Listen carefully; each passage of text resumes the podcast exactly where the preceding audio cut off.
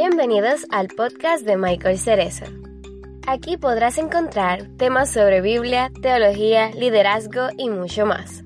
Los temas más relevantes del momento los encontrarás aquí. Temas de mucha controversia que no todo el mundo está dispuesto a dialogar los podrás escuchar en este canal. ¿Estás listo para ver qué nos tiene que decir las Sagradas Escrituras? Póngase cómodo, busque papel y lápiz porque ya comenzamos.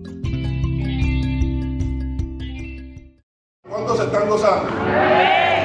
Ahora sí. Este joven que yo voy a presentar ahora es un joven muy especial para Hacer y para mí. Tuvimos la oportunidad ya hace como un año y algo. nos fuimos relacionando porque grabamos un video, porque él tiene un ministerio, un proyecto llamado Tiempo de Oasis, que él va a entrar en detalle ya mismo de qué es eso, pero es un joven bastante especial que se deja usar por el Señor y cuando organizaba este culto pues simplemente me vino el nombre de él a la mente y eso fue cosa de culpa Dios porque no se me salió el nombre de él. Michael pasa por aquí.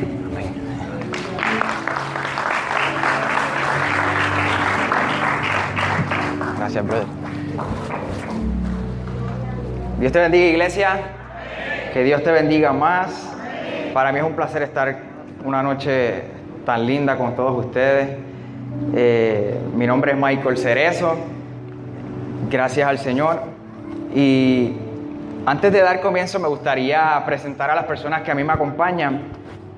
Conmigo se encuentra mi queridísima esposa Jennifer Rosario, si puede ponerse de pie. Eh, Wesley García y Sachel Bosch. Ellos son los padrinos de mi niño. Emanuel de Gracia, él es mi amigo, mi hermano, compañero de la universidad, también se encuentra su mejor amigo acompañándolo en la noche de hoy. Y quiero, quiero comentarles que eh, ahorita me vieron sacando unas camisetas y es que estas camisas nos llegaron ayer, están calientitas todavía, acabaditas de salir de la máquina.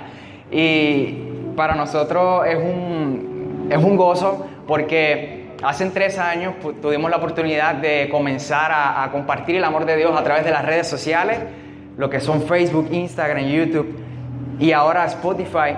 Tiempo de Oasis no es una iglesia, Tiempo de Oasis es una comunidad, una comunidad de diferentes jóvenes, jóvenes de diferentes iglesias y somos más, pero muchos de ellos no pudieron estar acá hoy porque tenían servicio en sus iglesias y estamos bien contentos porque lo que Dios está haciendo con Tiempo de Oasis es algo espectacular.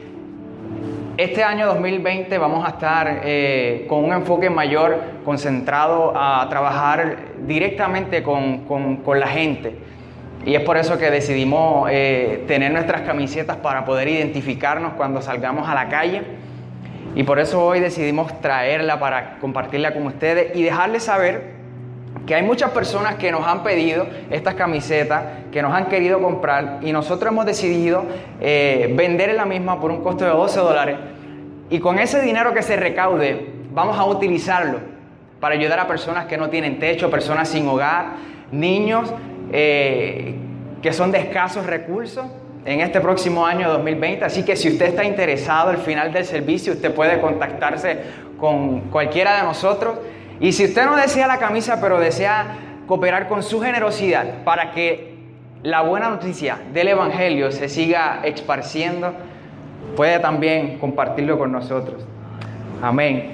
Eh, estoy bien contento porque esta noche es súper especial y tengo el honor y el privilegio de que mi hijo esté hoy conmigo escuchando a su padre predicar, mi niño que tiene tan solo un mes de nacido.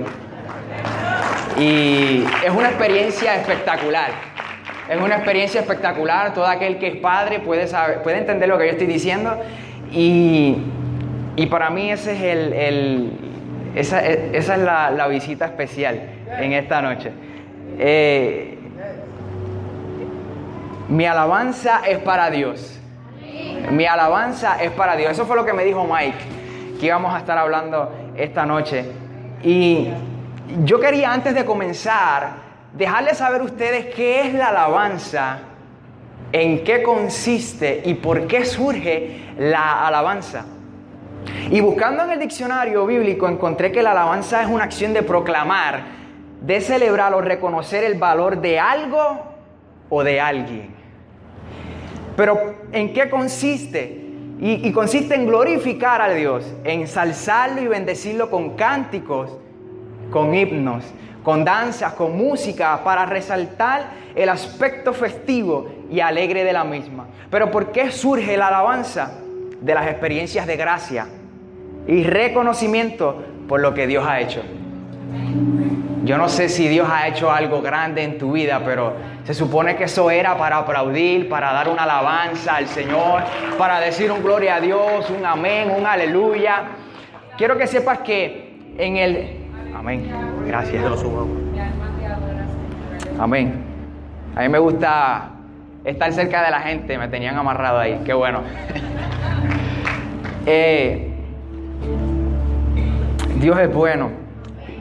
En el culto, en, este servicio, yo no voy a, concentrarme, yo no me voy a enfocar en invitarte a que levantes tu mano, a que le des un aplauso al Espíritu Santo, en que le des una adoración a Dios, porque es que un corazón agradecido adora a Dios. Es que no hay que estar diciendo darle un aplauso al Señor. Es que no hay que estar diciendo darle una mejor alabanza al Señor. Porque eso sale automático de una persona que está agradecida por la gracia y la misericordia del Señor. Yo no sé lo que Dios ha hecho con tu vida, pero pudiera ser que hoy tú no estuvieses aquí. Y yo creo que eso es una razón para alabar a nuestro Dios. Tuve la experiencia de poder estar con mi esposa en la sala de parto hace un mes y 15 días y fue algo espectacular, fue una experiencia fenomenal en donde pude ver la creación del Señor en todo su esplendor. Y recuerdo el segundo día de haber nacido mi niño y estábamos en el cuarto. Entra el cardiólogo de, de mi niño que lo, que lo verificó y le estaba, él estaba hablando a mi esposa de que él había nacido con un soplo en su corazón, pero que era algo normal de todos los niños. Eh, muchos de los niños nacen con un soplo en el corazón y posteriormente, con el pasar de, de, de la semana, de los meses, de los años, se cierra ese soplo. Pero por mi desconocimiento, lo primero que se me pasó por la mente fue yo estoy dispuesto a dar mi corazón por mi hijo para que él viva. Me estuvo curioso porque es que ese niño no hizo nada para ganarse mi amor. Ese niño lo único que hizo fue salir de la barriga de su madre. Y no hizo nada para ganarse mi amor, pero aún así yo lo amé. Wow. Y esta experiencia, esta experiencia de ser padre, eh, que todavía sigo aprendiendo, es tan, es tan especial porque he podido comprender un poquito más de cerca, he podido experimentar un poquito más de cerca el amor de Dios con nosotros, sus hijos. Y hoy quiero hablarte, hoy, hoy quiero que te conviertas en padre. ¿Qué tal si le dices al que está a tu lado, conviértete en padre? Vamos, díselo, conviértete en padre. Tranquilo, no se asuste que si tiene pareja no tiene que embarazarla. Si no tiene pareja, tranquilo, porque hoy, hoy quiero compartir con ustedes una parábola que ha ministrado mi vida en los últimos tres años. Una parábola que, que cada vez que la estudio encuentro cosas nuevas. Una parábola que ministra mi vida cada vez que la leo. Y creo que e, en esta parábola se resalta la vida de todos nosotros. Me gustaría que buscaras la Biblia o tu aparato electrónico y buscaras el libro de Lucas capítulo 15. En Lucas capítulo 15 es curioso porque hay tres parábolas. Hay una trilogía de parábolas y está la parábola de la oveja perdida, la parábola de la moneda perdida y está la parábola del hijo pródigo. Y en esta noche me gustaría enfocarme en la parábola del hijo pródigo, aunque voy a resaltar algunos puntos de las otras dos parábolas. Amén. ¿Están conmigo? Yes. La palabra del Señor se lee en el nombre del Trino Dios Padre, Hijo y Espíritu Santo. Amén. También dijo, un hombre tenía dos hijos. Y el menor de ellos dijo a su padre, Padre, dame la parte de los bienes que me corresponden. Y les repartió los bienes. No muchos días después, juntándolo todo, el hijo menor se fue lejos a una provincia apartada y allí desperdició sus bienes viviendo perdidamente. Verso 14 dice, cuando todo lo hubo malgastado, vino una gran hambre en aquella provincia y comenzó a faltarle. Y fue y se arrimó a uno de los ciudadanos de aquella tierra, el cual le envió a su hacienda para que apacentase cerdos.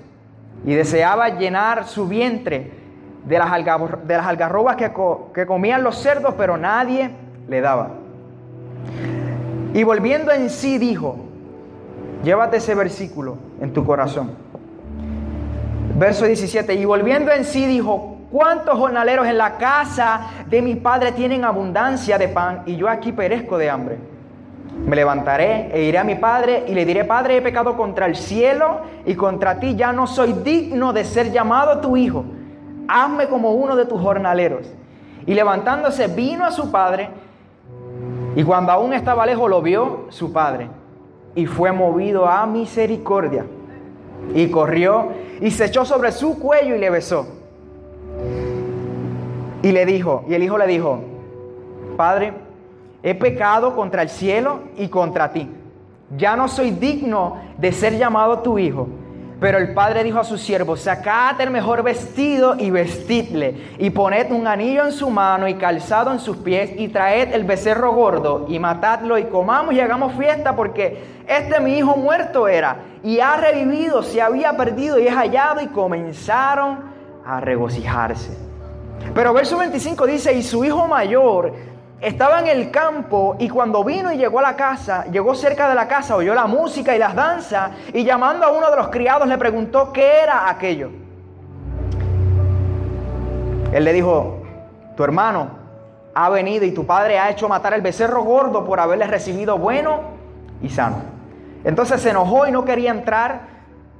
Sin embargo, observa lo que dice. Salió por tanto su padre y le rogaba que entrase. Mas él respondiendo dijo al padre, he aquí tantos años te sirvo, no habiéndote desobedecido jamás y nunca me has dado ni un cabrito para gozarme con mis amigos, pero cuando vino este tu hijo que ha consumido tus bienes con rameras, has hecho matar para él el becerro gordo. Él entonces le dijo, hijo, tú siempre estás conmigo y todas mis cosas son tuyas. Mas era necesario hacer fiesta y regocijarnos porque este tu hermano era muerto y ha revivido. Se había perdido y es hallado. Padre Señor, te damos gracias por tu palabra, Dios mío. Padre, tu palabra es viva y es eficaz y es más cortante que una espada de doble filo, Señor. Padre, tu palabra, yo te pido que, que tu palabra quede plasmada en tierra fértil que esa semilla quede, quede sembrada en tierra fértil que es nuestro corazón y que dé fruto al ciento por uno, Señor. Espíritu Santo, eres tú, Señor, quien convence, Señor amado, quien nos guías a toda verdad y a toda justicia, Señor. Hoy te pido, Señor, que si habemos hermanos menores o hermanos mayores, Dios del cielo, que seas tú convenciéndonos, Señor, y regresar a casa. Te damos gracias, Señor, por este tiempo. Bendice cada persona que está en este lugar. En el nombre de Jesús. Amén. Probablemente has escuchado muchas predicaciones de esta parábola. Yo he escuchado muchísimas. Pero quisiera resaltar el por qué escoger el libro de Lucas. Mira, el libro de Lucas es el libro más largo del Nuevo Testamento, no en capítulos, pero sí en versículos, contando con 2157 versículos, la obra lucana. Eso incluye el libro de Lucas y el libro de Hechos. Luego le sigue el apóstol Pablo contando con 2032 versículos. Luego le sigue, le sigue el libro de San Juan contando con 1416 versículos. Le sigue después el libro de Mateo contando con 1071 versículos y finalmente el libro de Marcos contando con 678 versos. Entonces, ¿por qué te doy este, esta numeración? Porque el libro de Lucas es interesante, la obra lucana es interesante, nos muestra quién es Jesús, por qué vino, a qué vino, lo que Él hizo, su obra, cómo preparó a sus seguidores, a sus discípulos para su perfecto plan. Así que me gustaría que en esta noche, cuando salieras de aquí, en tu casa, motivarte a que sigas profundizando en la escritura. Comenzamos en esta historia viendo que un padre tenía dos hijos. Vemos que Jesús cuenta esta historia y le dice a, una audiencia que dice en Lucas capítulo 15, verso 1 y 2, que habían dos audiencias. Estaban los, los fariseos y los escribas y estaban los recaudadores de impuestos y los pecadores. Pero ¿quiénes eran los escribas y los fariseos? Eran quienes interpretaban y enseñaban las escrituras. Y este grupo, esta audiencia representa a los hermanos mayores. Luego nos encontramos con otra audiencia que son los recaudadores de impuestos y los pecadores. ¿Quiénes eran los recaudadores de impuestos? Esta gente practicaban extorsión. Ellos le ponían valores de impuestos ficticios a las cosas. Ellos prestaban dinero para luego pedir un interés por las nubes. Por eso la gente no los quería, por eso los, consideraban eh, aparte de la sociedad y los pecadores que eran los sucios por la sociedad. Entonces este grupo de personas representa al hermano menor. Entonces vemos que en la historia dice que, el hijo menor sale para, para disfrutar la vida desenfrenadamente. Dice que le pide la herencia a su padre. Pero el hijo mayor se queda en la casa para disfrutar la vida moderadamente. Sin embargo, vemos en el siguiente versículo que se va a una provincia lejana, que se va a una provincia apartada. Jesús en, esta trilogía de parábolas, en la parábola de la, de la oveja perdida, le está hablando a las personas de escasos recursos. En la parábola de la moneda perdida le está hablando a personas que son pescadores, artesanos, que son personas que pueden manejar una moneda, que pueden manejar dinero. Pero en esta parábola es curioso porque Jesús le está hablando a personas que tienen dinero. Las personas más poderosas en los tiempos de Jesús, que eran este grupo de, religiosos, los fariseos, los escribas que, que tenían dinero. ¿Y por qué yo digo esto? Porque vemos que en la parábola están hablando de herencia, están hablando de hacienda, están hablando de, empleados. Y en los tiempos de Jesús no todo el mundo tenía esa, eh, esa dicha de tener dinero, herencia, hacienda. Entonces vemos que Jesús comienza la parábola diciendo que un padre tenía dos hijos. Para mí no, no sería justo llamar esta parábola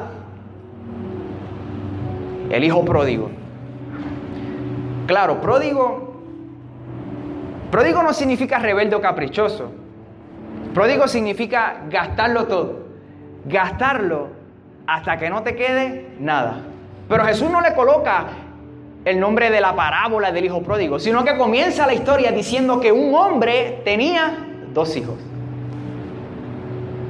Pudiéramos colocarle nosotros los dos hijos perdidos, pudiéramos nosotros colocarle el Dios pródigo, de hecho. Wow.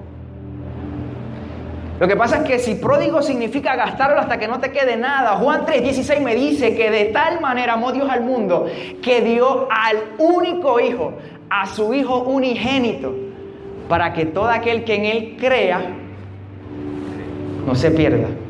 Pues entonces Dios lo gastó todo por nosotros, ¿no? Dios fue pródigo con nosotros, sus hijos. Pudiéramos nosotros colocarle a esta parábola el título de El Padre Amoroso. Ahora, lo que, no nos dice la escritura es por qué, por qué se va el hijo menor de la casa. ¿Por qué le pide la herencia al padre? Claro, el texto no nos dice por qué se va. Nos da espacio a nosotros a poder inferir de que tal vez no se llevaba con su hermano. Tal vez su hermano le estaba haciendo la vida imposible, porque este era un religioso de todos los niveles. Y tal vez le dijo, yo no puedo vivir con este, dame la herencia, que me voy de aquí. Qué triste que, que muchas veces personas se van de nuestras comunidades por causa de, de hermanos. Qué triste que muchas de nuestras comunidades, personas se van, hermanos menores se van por causa del, hermano mayor. Tal vez se fue por, por rebeldía, pero es que el texto no me lo dice. Pero yo, yo, puedo, yo puedo inferir que, que, se fue tal vez porque no se llevaba con su hermano, porque su, su hermano tal vez lo llevaba al palo, porque al final él se compara con jornaleros y no se compara con el hermano. Entonces dice, dice el texto que juntándolo todo se fue a una provincia lejana. Pero en un momento comenzó a faltarle. En un momento comenzó a, tener hambre, se le acabó el dinero, se le acabó la herencia, lo gastó todo. No me dice el texto en qué lo gastó, pero lo gastó todo, desenfrenadamente. Y, y, el orgullo es tanto que él dice, voy a buscar trabajo porque yo no puedo volver a casa. Después que yo me fui de allí, yo no vuelvo. Voy a buscar trabajo. Y consiguió un ciudadano, dice la Biblia. Consiguió un ciudadano de aquella provincia que le dio trabajo. Pero aquel trabajo no era un trabajo de caché, que digamos. Se puso a apacentar cerdos. Levítico 11, verso 7, eso era un pecado para los judíos. El cerdo es algo impuro para los judíos. No solamente no podían comerlo, no podían tocarlo, no podían estar cerca del cerdo. Y este tipo se pone a criar cerdo. ¡Wow! ¡Qué bajo ha caído! Posiblemente tú estés aquí hoy y tú estés diciendo, Dios no puede hacer nada conmigo, porque yo he caído tan bajo.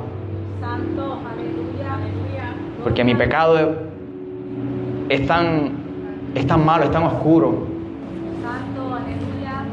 Pero vemos algo curioso en esta parábola, y es que dice el texto, verso 17, y volviendo en sí. Una buena traducción al buen puertorriqueño pudiera decir, cuando recapacitó, cuando reflexionó, dijo, wow, ¿cuántos empleados tienen comida en casa de papi? Y yo aquí muriéndome de hambre. Entonces tiene un, tiene un, un joven que salió de la casa con dinero, con la mejor vestimenta, tal vez con un caballo. Y ahora vemos un, a un joven con la ropa sucia, rota, descalzo, sin dinero, con hambre, apacentando cerdo. Pero recapacitó, reflexionó y dijo, yo me voy a levantar. Y yo voy a ir a casa de papi y le voy a decir, papi, yo he pecado contra ti, contra el cielo. No sé si te has preguntado por qué dice he pecado contra el cielo. Y es que hay una parábola en el Talmud, en el Talmud babilónico. Y esta parábola decía algo, algo como esto. Que un padre tenía un hijo y ese hijo le pide la herencia. Y dice que cuando le dio la herencia, le dio la espalda y jamás volvió a hablar con él. Luego el hijo gasta el dinero, tiene hambre, decide regresar a la casa de su padre. Esto es una parábola babilónica.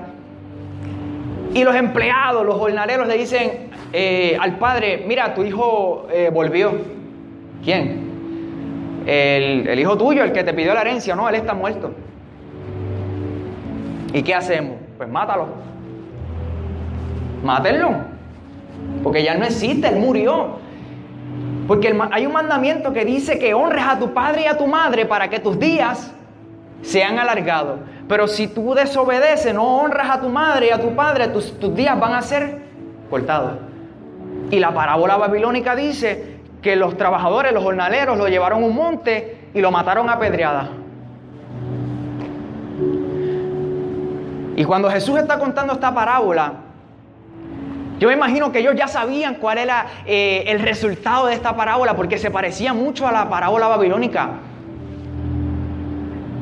Por eso es que él dice, he pecado contra el cielo y contra ti. Es curioso porque él reflexionó, él recapacitó él sabía lo que había hecho. En otras palabras, él confesó su pecado. Pero hay una diferencia entre tú saber que estás mal, en, en tu reflexionar, en tu recapacitar, y hay otra diferencia en ponerte de pie y volver a casa.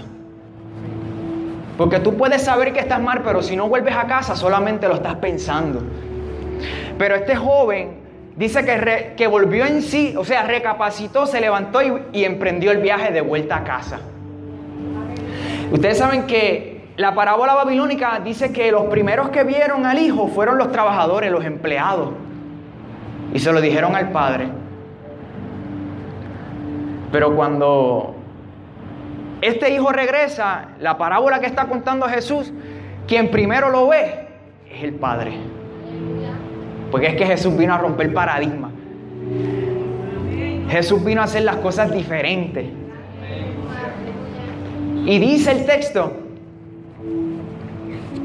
cinco verbos que me gustaría resaltar contigo.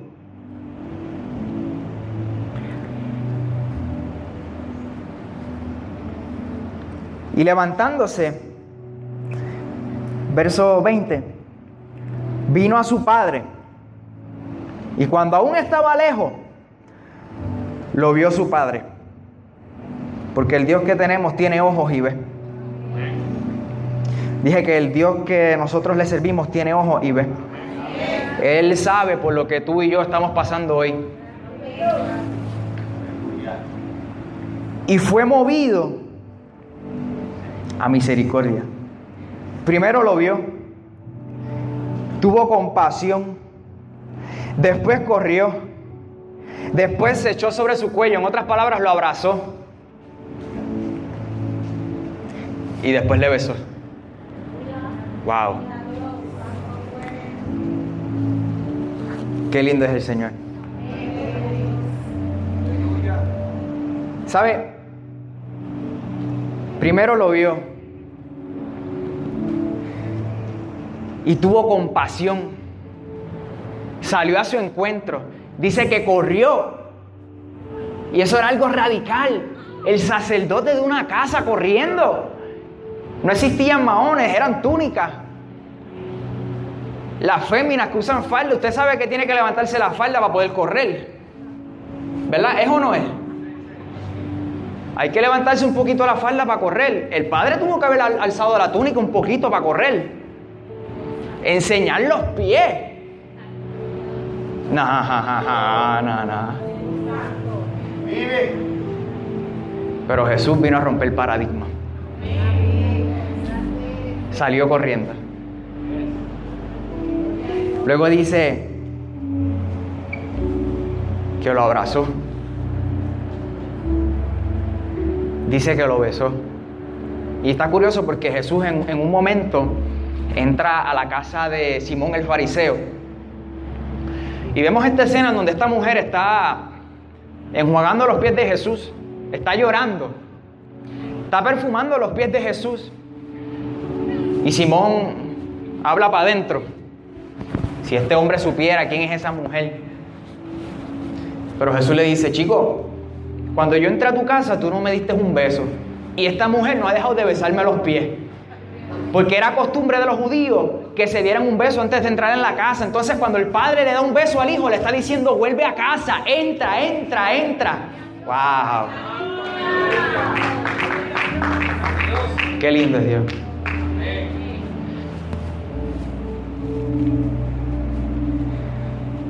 Les comentaba ahorita que este, este joven eh, se fue con la mejor vestimenta, tal vez con los mejores eh, zapatos. Pero cuando tú regresas, el hecho de, el padre ver que el hijo ha regresado, entiende que su hijo está arrepentido y a lo lejos va donde él.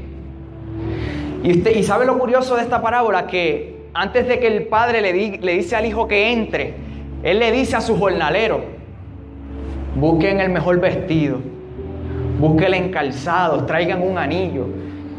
Los mismos que en la otra parábola eran los que mataban al hijo, en esta parábola el padre le dice, vístanlo.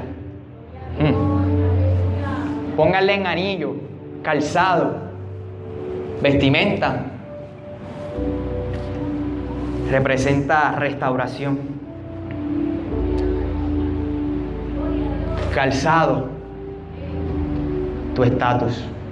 Tú eres heredero, tú eres hijo. ¿Sabes por qué? Porque en la época de Jesús, para poder distinguir los esclavos de los hijos, eran los zapatos. Este padre le está diciendo, tú no eres ningún esclavo, tú eres hijo. Búscale en calzado. Tú no eres esclavo. Tú no eres esclavo de tu pasado. Tú no eres esclavo de tu pecado. Tú eres hijo. Tú te fuiste, tú gastaste la herencia, pero tu lugar en casa sigue siendo el mismo. Qué lindo es Dios. Búsquenle en, búsquenle en anillo. Restitución. Te fuiste, regresaste. Querías que te diera trabajo como un empleado, pero sabes qué? Que no te dejé terminar. Cuando me dijiste he pecado contra el cielo y contra ti, ya no me llames hijo, te corté. ¿Por qué? Porque tú querías que yo te reconociera como, como un trabajador más, pero no, tú eres mi hijo. Busquen el anillo, tu lugar en casa sigue siendo el mismo. Tú sigues siendo hijo, tú sigues siendo heredero. Yo no sé si hay alguien aquí que tal vez se fue de casa. Yo no sé si tal vez alguien aquí cogió su herencia y se fue a malgastarla. Pero si estás aquí, Hoy Dios te está diciendo que tu lugar en casa sigue siendo el mismo. Hoy Dios te está diciendo, ven que yo te restauro. Hoy Dios te está diciendo, ven, ven, ven. Me está curioso porque la historia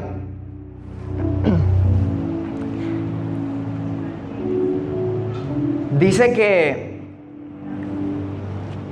esto sí que está brutal. Maten el becerro más gordo. Y yo antes pensaba que en los tiempos de Jesús, eh, el hecho de tú tener eh, un becerro, carne, eso, eso solamente ocurría en, en, en cierto momento, porque el tener carne era algo de rico. Pero esta parábola, esta gente tiene chavos. Así que no está de más que él diga, busquen el becerro. Y estudiando, descubrí que los judíos celebran algo que se llama el Yom Kippur. Y esto es una fiesta de celebración por los pecados. El Yom Kippur es el día de la expiación, es el día del perdón y del arrepentimiento de corazón o de un arrepentimiento genuino. Pero esto se celebraba en una fecha en particular. Se celebraba a mediados de septiembre y mediados de octubre. Yo no sé qué mes era, pero el padre dice, maten el becerro más gordo. Y ese becerro gordo se mataba el día del Yom Kippur, el día del perdón, de la expiación de los pecados, de un arrepentimiento genuino. el texto no lo dice, pero yo me imagino que los jornaleros tuvieron que haber pensado, vamos a matar al becerro, espérate, no, espérate, espérate. Es que estamos en enero, Señor, estamos en marzo, estamos en abril y Yom Kippur todavía, eso es en septiembre, eso es en octubre todavía. Y es que el Padre está diciendo, a mí no me interesa qué día del calendario es hoy. Hoy hubo un arrepentimiento genuino porque hoy este hijo mío que estaba muerto ha vuelto a la vida. Estaba perdido, pero ha sido hallado. Wow. El reverendo Magdiel Narváez dijo en un momento que no se trata de qué día del calendario es, sino que cuando tú decidas aceptar a Jesús, decidas regresar a casa, comienzas un calendario nuevo. Entonces,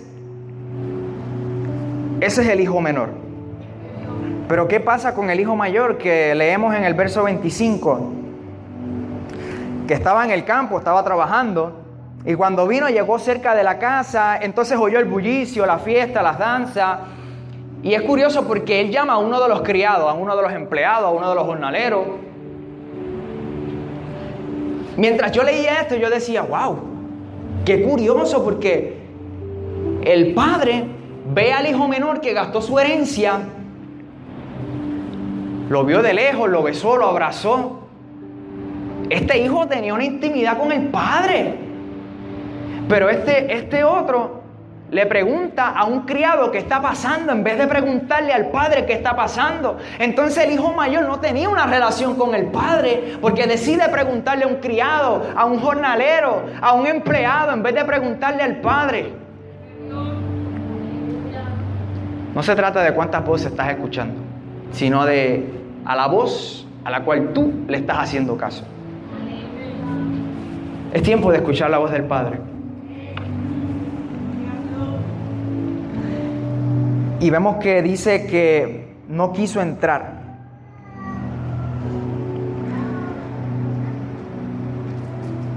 Se enojó, no quería entrar, pero en ese momento salió su padre.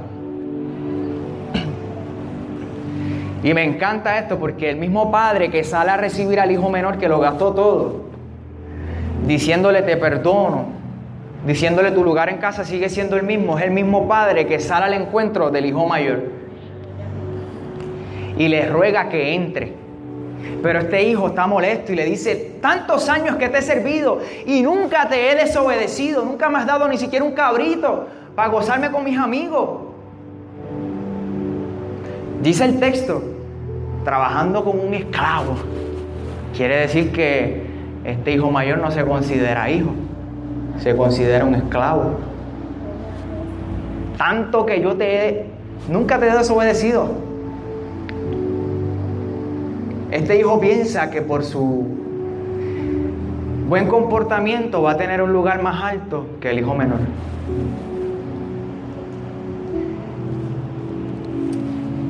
Y me ponía a meditar en esto y decía, wow, Señor, yo he sido el hermano menor. Yo me he ido de casa y yo he regresado. Y en un momento de mi vida me encontré meditando y decía, wow, Señor, yo soy el hijo mayor. Porque es que muchas veces yo te he dicho, Señor, hoy ayuné, hoy oré, hoy hice esto, hice aquello, es tiempo de que me bendiga. Estoy pidiéndote esto. Yo no sé si tú te encuentras en ese momento de tu vida, en donde piensas que por tus buenas acciones, que por lo bien que tú te comportas, Dios te tiene que bendecir, Dios te tiene que suplir. Esto no es por obra, dijo Pablo, para que nadie. Esto es por gracia. No es que no ayune, no es que no, que no obedezca. Es que lo que tú y yo tenemos simplemente es por gracia. Donde tú y yo estamos hoy simplemente es por gracia, porque Dios podía poner otra persona. Aleluya. Nunca te he desobedecido.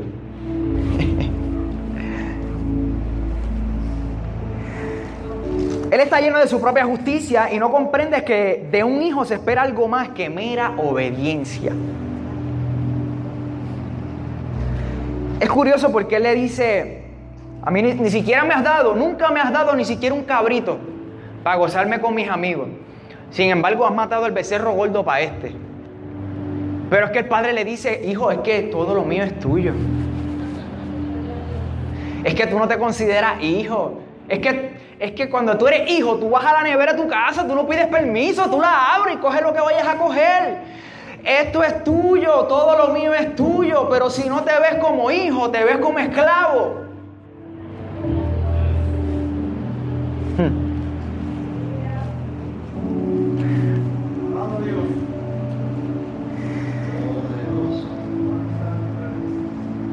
Sin embargo, es curioso porque, y aquí es donde yo puedo decir que tal vez el hermano menor se fue por causa de su hermano mayor. Porque él dice, ese hijo tuyo. ¿Y por qué no, no puedes decir, el hermano mío es hijo tuyo?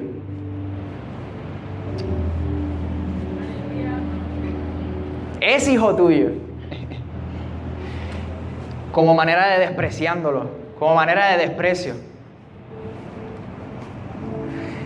Sin embargo, cuando vino este tu hijo, que ha consumido tus bienes con ramera, lo cual eso es una calumnia, porque la Biblia no me dice que lo gastó con prostituta, dice que lo gastó desenfrenadamente. Eso es una calumnia. Habrá gente que te monten calumnias en tu vida. Habrá gente que te va a querer hacer la guerra y te la va a montar y se van a inventar cosas que tú sabes que no son reales. Pero tranquilo, que hay uno que lo ve todo.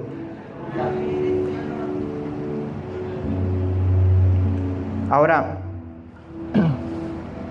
lo más que me gusta de esta parábola, y es lo que yo quiero compartir, es la actitud del padre entre el hijo menor y el hijo mayor.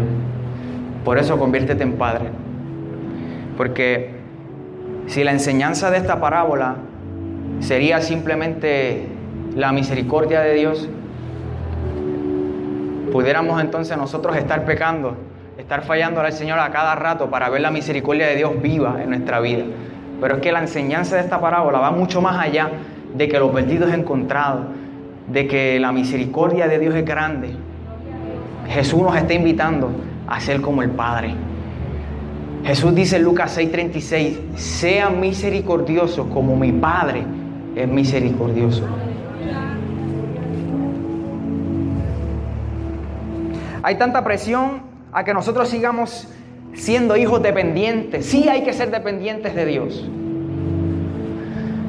Pero en qué momento nos han, nos han, nos han inculcado tanto a que tenemos que obedecer, tenemos que seguir estas reglas, tenemos, y eso está bien, pero en qué momento nos han dicho, sean imitadores, imiten la actitud de este Padre. Dios, Dios me ministraba, Michael, Basta de seguir pidiendo tanta misericordia. Tú sabes que mi palabra dice que mi misericordia se renueva cada mañana. Es tiempo de mostrar misericordia con los que están afuera. Es tiempo de mostrar misericordia con los hijos pródigos, con los que están malgastando todo. Es tiempo de mostrar misericordia con los que están en casa, con los hijos mayores, con los que se creen bien religiosos. Hay que mostrar misericordia. Es tiempo, Michael, de amar no solamente a los que te aman, porque ¿qué mérito tiene? Hay que amar a los enemigos. Michael ama a los que te maldicen. Michael ama, a los que te maldicen, a los que te desean el mal. Aleluya.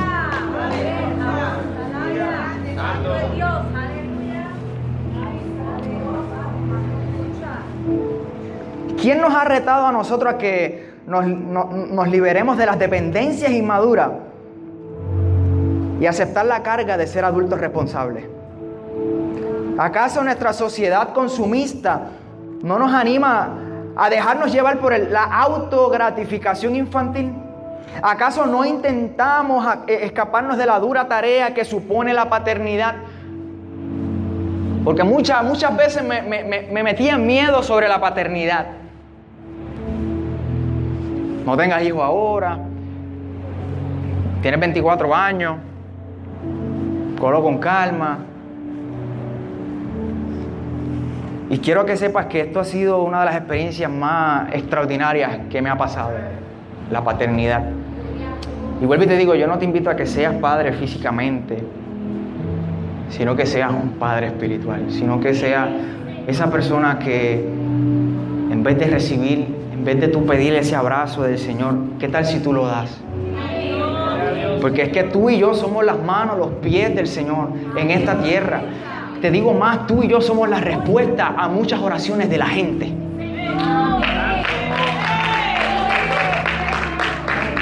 Tú y yo somos la respuesta de las oraciones de mucha gente. Así que, ¿qué tal si hoy tú comienzas a abrazar y este padre abraza el hijo apestoso, con la ropa rota, descalzo, con olor a cerdo? ¿Qué tal si nosotros abrazamos sin mirar la apariencia de la persona? ¿Qué tal si nosotros abrazamos sin mirar la apariencia de la persona? Besó, lo dejó entrar a la casa.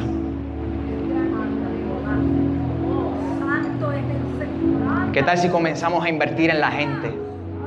¿Qué tal si comenzamos a dejar a la gente entrar a la casa?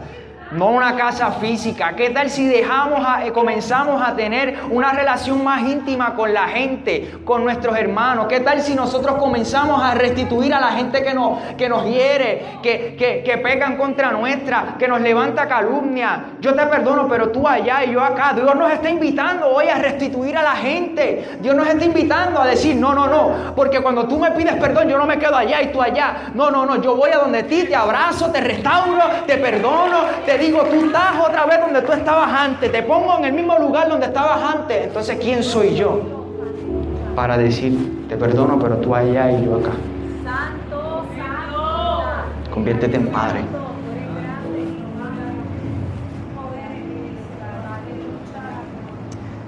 Jesús describe la misericordia de Dios no solo para mostrarnos a nosotros lo que siente por mí y por ti, o para perdonar nuestros pecados, o ofrecernos una nueva vida y mucha felicidad, sino para invitarnos a ser como Dios y para que sean tan misericordiosos con los demás, así como Él lo es conmigo. Si el único significado de esta historia fuera que la gente peca y Dios los perdona, yo podría fácilmente, constantemente, para que se muestre el perdón de Dios, estar pecando.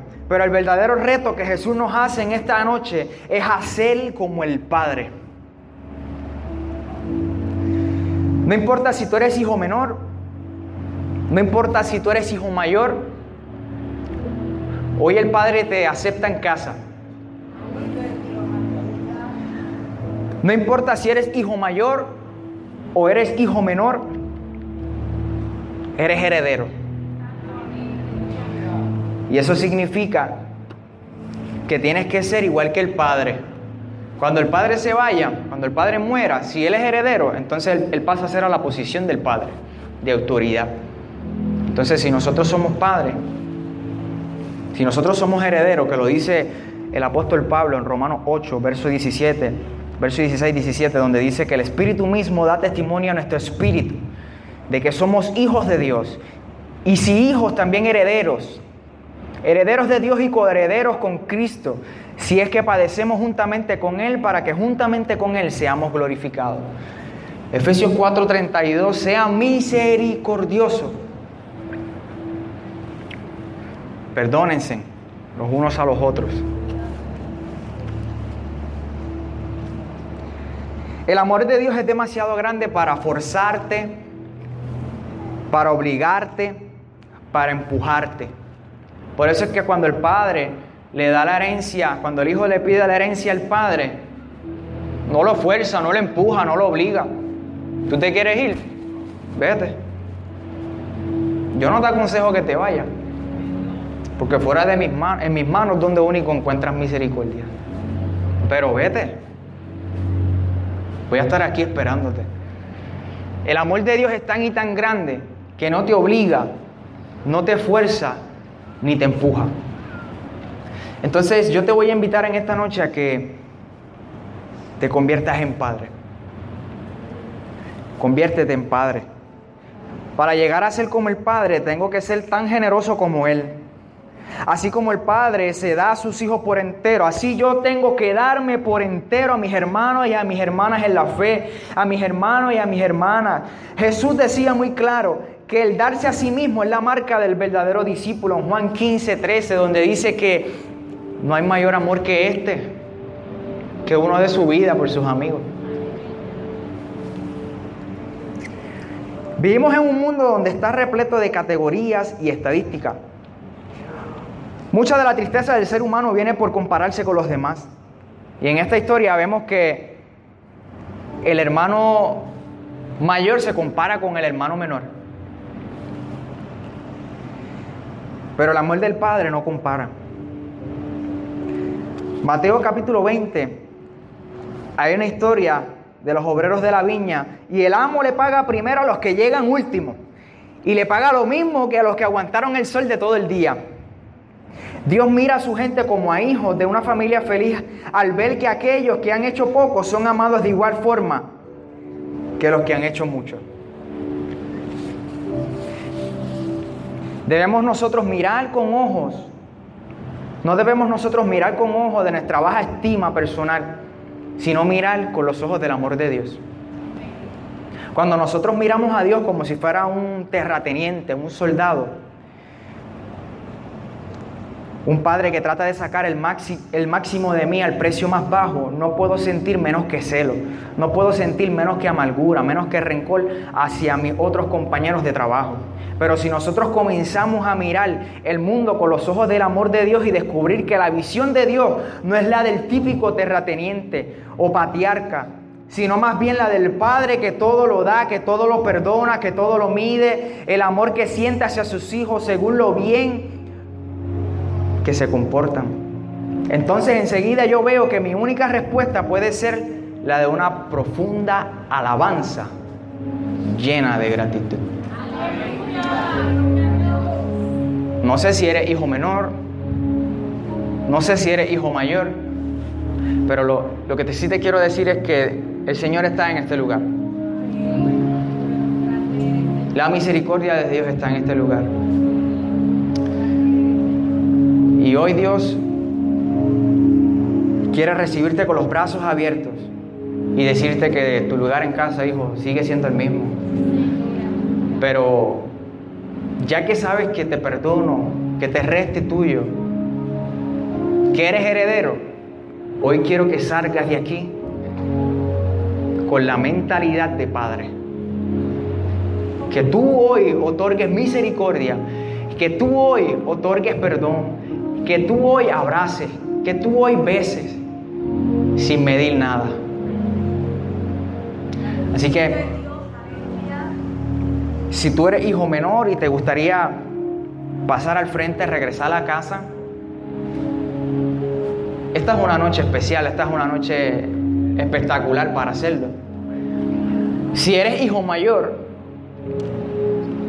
que es la actitud más difícil que es la actitud más peligrosa y la que difícil, difícilmente se nos hace reconocer.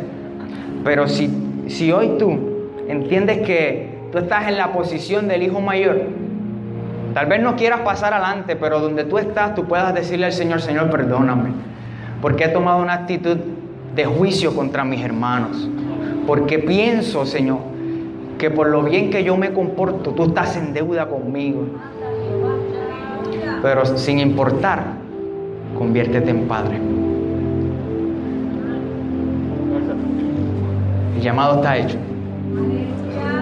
Si usted desea recibir la oración, si usted desea reconciliarse con el Señor, regresar a casa, este es el momento. Gracias, Señor.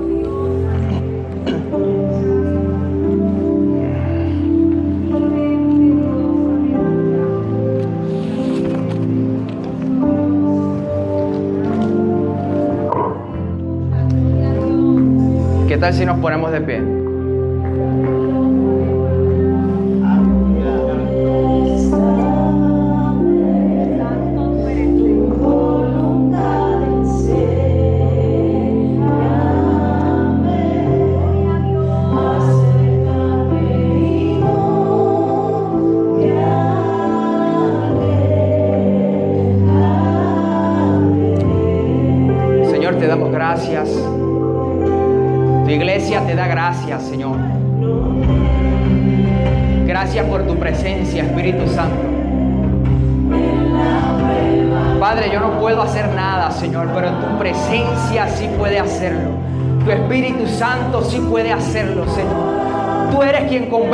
Pecado, Señor. Tú eres quien convence, Señor, si estamos haciendo algo incorrecto. Tú eres quien convence, Espíritu de Dios, Señor amado si hay algo incorrecto en nuestra vida, Dios. Guíanos,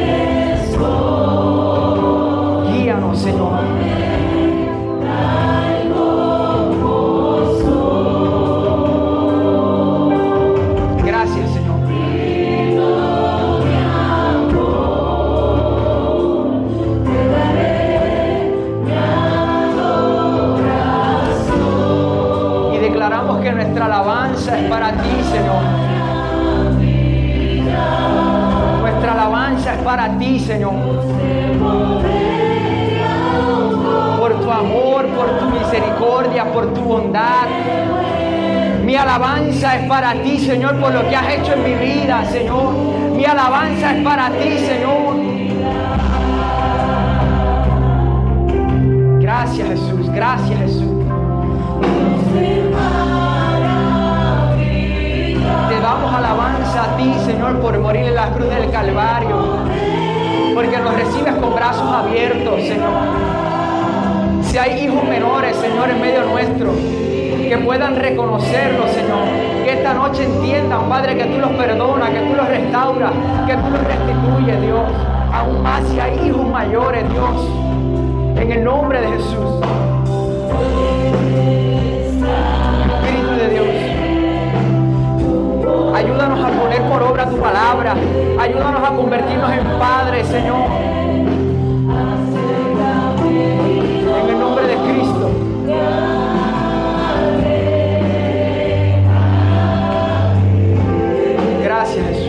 Gracias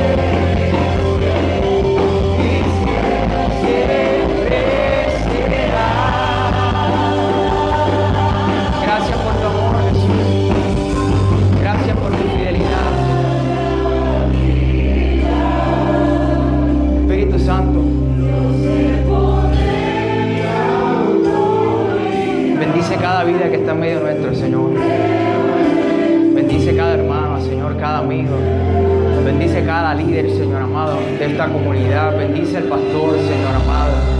Bendice a Mike, Señor amado, en el nombre de Jesús. Bendice a Jacier, Dios del cielo. Que como grupo de líderes, Padre, podamos convertirnos en padres, Señor. Podamos desbordarnos en amor, Señor. hacia todos aquellos que se acercan, Señor. Gracias, Espíritu Santo. Gracias, Espíritu Santo. Tal si le das un aplauso Jesús? Poderoso el nombre de Jesús. ¿Cuántos pueden adorar al Señor? Yo quisiera aprovechar antes de finalizar que aquí habemos varias congregaciones y ministerios de jóvenes representados. Que todos pasemos aquí al frente y que juntos terminemos esta noche de adoración donde hemos declarado que nuestra alabanza es para el Señor. Gloria a Dios. aquí todos al frente, como un solo cuerpo, como una sola iglesia, como una sola juventud que declara que su vida y su alabanza Si te gustó este episodio, por favor compártelo con alguien y no olvides seguir este canal. Consigue a Michael en las redes sociales de Instagram, Facebook, Twitter, TikTok y YouTube como Michael Cerezo. Para conocer más sobre Michael y lo que hace, visita www.michaelcerezo.com. Bendiciones. Bye.